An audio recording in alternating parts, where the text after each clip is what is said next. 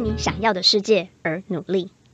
在这个主题中，我们响应十月十一号台湾女孩日，访问彰化在地的女孩故事。我们邀请各行各业的女孩分享自己的生命故事与经验，勇敢说出女孩的想法，并鼓励求学过程的你们创造属于自己的蓝图。这里是中华吉娜公布站，一个专属于中华吉娜的交流空间。我是今天的小站长 Tracy 赵社工。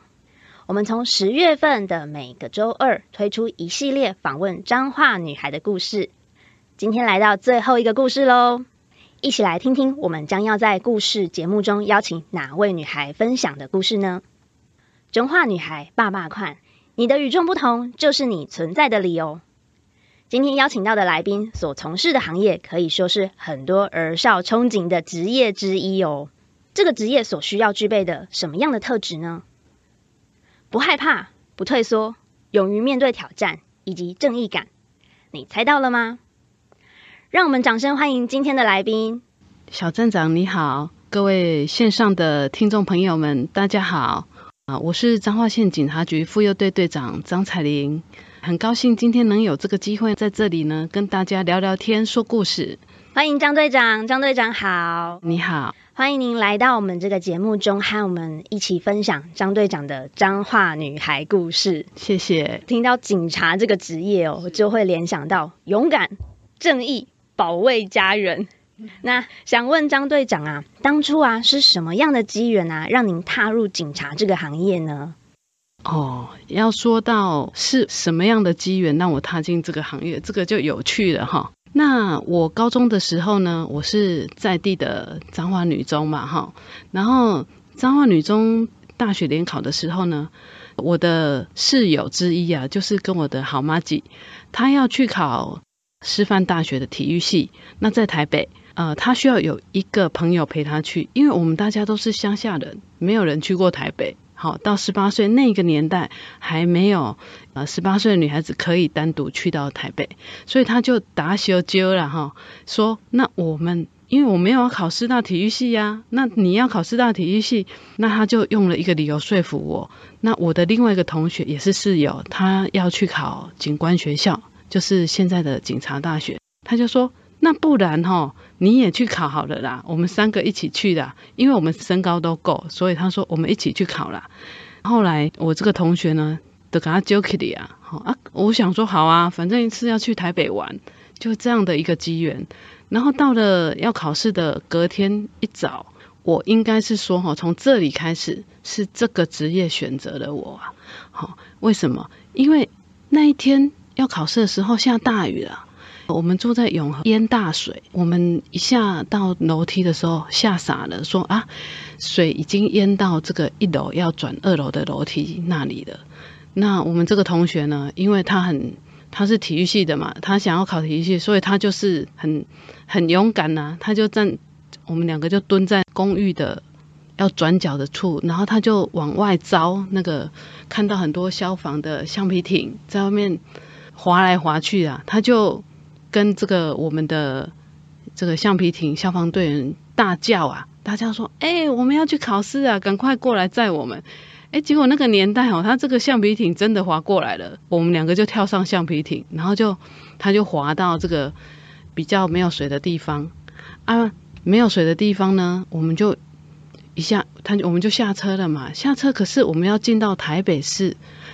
的红道国中去考试，那这个我们招机人车没有机人车司机要载我们，因为这些机人车司机就说：“哎，这个淹大水我们会抛锚，所以呢没有人要载我们。”但是台北市是有上班的，所以我们在那边找不到机人车的时候呢，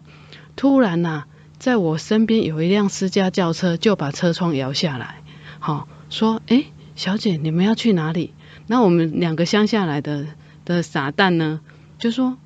我同学就抢抢话啦，就说，哎，我们要去台北市那个红道国中哦考试啊。然后他说，我是要去台北市上班，但是呢，我没有要到红道国中那边去。那，但是我可以载你们过去，然后你们到了进了台北市呢，再自己啊叫车过去。然后我们两个也不怕有什么。那个年代其实我们也搞不清楚状况了哈，也不知道是不是有坏人然后。那我们两个人就跳上计程车，结果这个上班族很好，他就把我们载到了红道国中的门口。然后呢，我就这样进去考试了。就考完试以后，我想说，哎，两千多个人考十八个，应该没有机会吧？也反正我是去跟着去玩的，所以应该。但是呢，哎，过了大概不知道是过了半个月还一个月，成绩单就寄来了。成绩单寄来了以后呢，我就发现啊，我怎么是正取的十八个之一？然后这个时候，就算我不想去读也不行了。为什么？因为家里都很希望我去读了，经济的问题啦，所以呢，就是那个时候的小孩子没有什么想要或不要啊。其实我没有想要当警察，但是呢，在那样的环境下呢，我就去，我就去读这个学校了。大概是这个机缘，真的是非常的不简单。对，而且从最一开始的只是陪同考试，对，然后再接着，哎，在这个考试路程当中。遇到了在路上的这样的一个呃，可以说是贵人的相助，他甚至不是认识的人，是一个路过来关心你们的一个人，然后就这样子一路踏上了考试之旅，真的是职业选择了您从事这样子的这个工作，非常的精彩，非常有趣。对，其实这个过程里面呢，其实我。进去以后呢，也一度不适应啊，想要放弃，就是想要去念一般的大学。但是呢，因为那个时候的家境不是很好，然后我的母亲呢，诶，那个学校的区队长呢，他劝了我一个早上，结果我说不要，我就是要去读大学了，我不要读这里了。然后呢，学校的区长劝我一个早上就放弃了，好说好吧，你去叫你妈带你走，叫家长来带。那。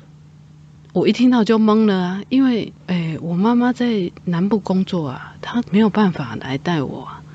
那他就说，不然你去打电话，我就去打电话了。那我打完这通电话呢，我妈妈在电话里面只问了一句话，她问说：啊，底下就干口诶吼，啊，你有虾米有虾米代志不？诶，我讲不出话来，因为我知道我。妈妈家里是她经济，她一个人自己支撑，所以呢，我没有办法讲出说我不想念了，我要去念一般的大学，所以我就说没什么事，我只是有点想你而已。然后呢，他说哦，啊，我下面代志爱供哦，我就说好，然后就挂了电话，就走回来了，然后就说好吧，就继续念吧。哇，原本的这个苦水就是在吞回肚子里。对对。那读书的时期啊，或者是毕业之后，在这个工作的选择上面，或甚至是工作场域上面啊，不晓得张队长有没有曾经因为女性的这个角色啊，有受到不公平或者是不正义的事情吗？嗯，我想任何一个职场啊，哈，都会遇到多多少少这种事情啊，也不是只有这个行业。但是这个行业毕竟是男多于女的行业啊，所以会遇到这种事情，我想应该是也会有。在这个状况下呢，就是比如说你的孩子跟你的家庭之间的平衡，这个就是一个很大的问题。你必须在这个当中有所抉择，然后你必须要安排好孩子的事情，你才有办法在这个行业里面。有办法去努力的完成你的工作，但是有个状况就是我在北部的时候呢，那我的孩子是必须因为没有娘家这边亲戚的一个支持嘛，那我三十三岁的时候就带着我的孩子去台北，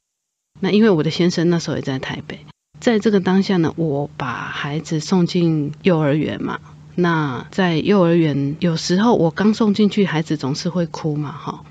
那我就想说，请个假过去看他。请假的当下呢，当然都没有什么问题。可是呢，事后有时候长官在对外说明工作的辛劳度的时候呢，就会直接说，因为他花很多精神照顾小孩，所以呢，这个工作的状况或者工作的机会呢，他就可能没有办法那么尽心。但是事实上并非如此。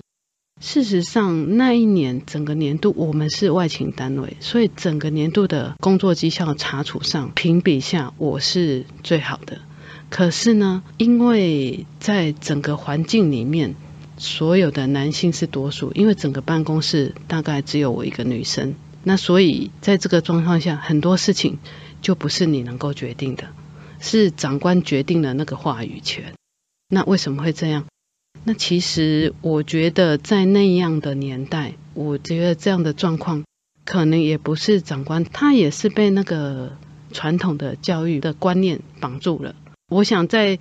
在过了这么多年以后呢，这个事情我已经慢慢可以去了解，为什么当初他们会这样子对外，在整个考核制度上面或者其他对待你的方式上面的问题啊。经过了这么多年，我可以理解，其其实他也是受到那个年代的教育方式的一个影响。嗯，确实，在性别的这个传统的家务分工，或甚至是在传统的工作场域上，在性别上面的一些意识的不太一样的想法。当然，当然，确实在当时那个年代跟现在这个年代有慢慢的在不同的转变。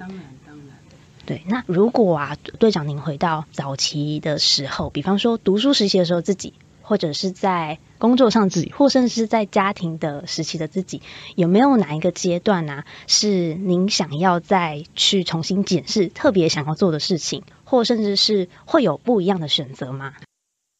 那其实，在我年轻的时候，我是想要读完研究所以后出去看看世界，想要出去念念书。可是呢，我在年轻的时候考虑太多了，因为我是单亲家庭的孩子，就是我的爸爸在我三岁的时候就已经因为肝癌过世了。我的妈妈其实她是一个很坚强的人。其实以前的女人她没有那么多的工作机会，所以她必须要回到她的原生家庭的附近，她才有工作机会。那她的原生家庭是在南部，那所以。在这样的状况下呢，他必须要回到南部工作，然后所以变成说，我的妈妈呢，她没有办法说时时刻刻都在我们身边嘛。那在这个一路的过程里面，我也看到了她的辛苦，所以我会担心说，我如果放弃眼前的职业上的努力，那我可能就在经济上面，或者是我的职业升迁上面。会有一些困难跟问题，在这个种种的考量，还有经济的状况之下，我是选择先暂时在我的工作上面做持续的一个努力。所以这个就是我当初所所想的。我觉得我想太多了。其实我认为在那个当下，我可以暂时就是说放下手边的工作，出去看看世界。也许会有更多元的想法，对世界的看法也会有更全面的观察啦。对于你的家庭啊、教养或者工作的状况，我觉得是会有更好的一个发展的状况。但但是因为我有提过嘛，就是因为这样的环境的限制之下，我觉得自己没有办法达到，这个是我自己认为的。但是我回过头来去看。其实年轻时候的你，不要觉得说自己有什么事情是没办法做的，因为那个状况，你可能你只需要出去个一年两年，那你可以先留职停薪啊，出去读个一年的书啊，然后出去接触不一样的世界啊，我觉得这都是可以的。但是呢，我却告诉自己说，哎，我这样子我会有。做不到的时候，我会可能没办法，就是在工作上努力会被抹，就是会被抹杀，会之前的努力就付诸流水等等的负面的想法。那其实我觉得我是想太多了。所以如果再回到那个当下，我觉得我会去做这些选择。然后呢，还有，其实一路走来，你会。有顺利的走到今天的状况是很多人的帮助了。那念书的时候，我的老师给了我很多的帮助，虽然他没有给我很特殊的帮助，但是呢，我国中时候的老师呢，他一直鼓励我，然后跟我讲说，如果你要考台中女中，好，你可以到我们家来住。在那个年代的老师，其实薪俸也是很低的，但是他甚至愿意自己出钱来帮我订国语日报的函授班，让我每个星期都可以有专业的老师来指导我的作文等等的。所以我是很感谢这个老师闵秋英老师，我觉得他给我的关心跟感受呢，我是可以感受得到的。哇，真的是当初在求学路程当中遇到了一个非常非常重要的贵人，然后一路上以来，呃，在不同的人生的交叉口，就是有很多的选择，很多的衡量。但是张队长的故事告诉我们，不要害怕，勇于面对，勇于做下决定和选择。对，然后像呃另外一个有周雅玲老师，还有谢宗才老师等等的这些国小跟国中的老师，那他们都给了我很多的帮助。有时候因为你的家庭背景的关系，你可能比较木讷，不善于表达。不善于表达呢，在同学里面呢，虽然也许你的成绩很好。可是呢，因为你不善于去跟同学相处，那所以我说，呃，经济弱势的孩子他有两个问题，第一个就是教养的问题，第二个呢，当然就是经济上的困境。那教养的问题呢，就是会影响到小孩的成长的人际关系啊，还有他对于未来的一个想象。然后经济的问题呢，它就会限制了孩子的这个发展。这些，所以我刚才所提到说，也许就是因为这个部分呢，一路上还好有这些贵人们的帮助，所以呢，我们就算有这样的一个状况跟问题，还是可以走上去。是是，确实在呃经济自助的方式啊，以及求学的这个方式，也都是一个我们现在在主推的儿少脱贫的一个政策。那这样子的一路的走来的坚持跟努力啊，也让就是您的这个女性的角色啊，并没有受到阻碍，反而是坚定的、有毅力的一直在逐步向前，来让我们的这个社会有变得更加的安定。身为啊，我们是社工人这个角色啊，站在社政的立场，那妇幼警察队哦，常常是我们的警政好朋友，在这个角色任务上面呢。不晓得张队长能不能多说说，让我们知道这个妇幼队呢的一些工作任务呢？妇幼队的工作任务，它最主要就是妇幼安全的这个议题。妇幼安全呢，包括了家暴、儿童保护、那性侵害的防治，哦，还有性骚扰的处理，然后还有跟踪骚扰的一个业务。总共这些业务呢，构成了。我们妇幼安全的保护最主责的工作是的，妇幼警察队啊，也让我们的这个儿少们呢守护儿少们的这个安全。那今天的节目啊，到了这个尾声，想询问就是能不能请张队长啊送一段话给台湾女孩们以及正在收听《中华吉娜公布展》的大家的一段话呢？那在这里呢，我要提醒呢。所有的父母哈，孩子妇幼警察队的工作呢，我刚才有提到了，就是对于这些妇幼安全的一个保护。所以呢，我必须在这里做一些提醒跟观念上面的一个沟通哈。那平时呢，我们的女孩子呢，父母要提醒他们，不管是女孩还是男孩啦哈，父母要提醒他们。那身体的界限在哪里？什么地方可以被触碰？什么地方不能被触碰？因为我们实物上有观察到，说像现在，呃，私密影像的传送，透过网络的力量是无远佛界的，然后也是非常普遍。那在实物上，我们有发现到这个私密影像的传送的部分，好，非常的普遍。那也有人利用这个来威胁我们的孩子。那不是只有不好的经济比较弱势的家庭的孩子会接受到，甚至经济状况很好的家庭，哎，孩子的还是有这样的状况。那为什么会有这样状况？我觉得就是身体的界限啊，没有人告诉他们应该要怎么做，或者什么样的事情是可以做的，什么样的事情是不能做的。那所以身体的界限，我觉得这个在教养上面，父母要去做一些呃观念上跟孩子的一个沟通哈。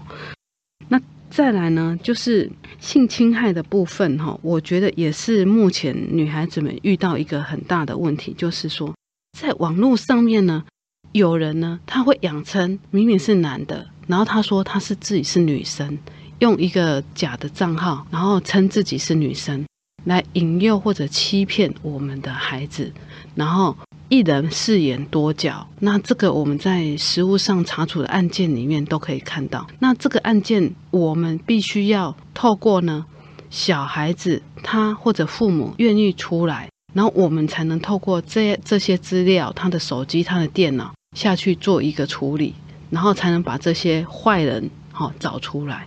好，那所以我说。呃，网络是一个美好的世界，但是网络也是有可能影响到我们的这个，也是坏人善于利用的工具的。我必须要这么说哈。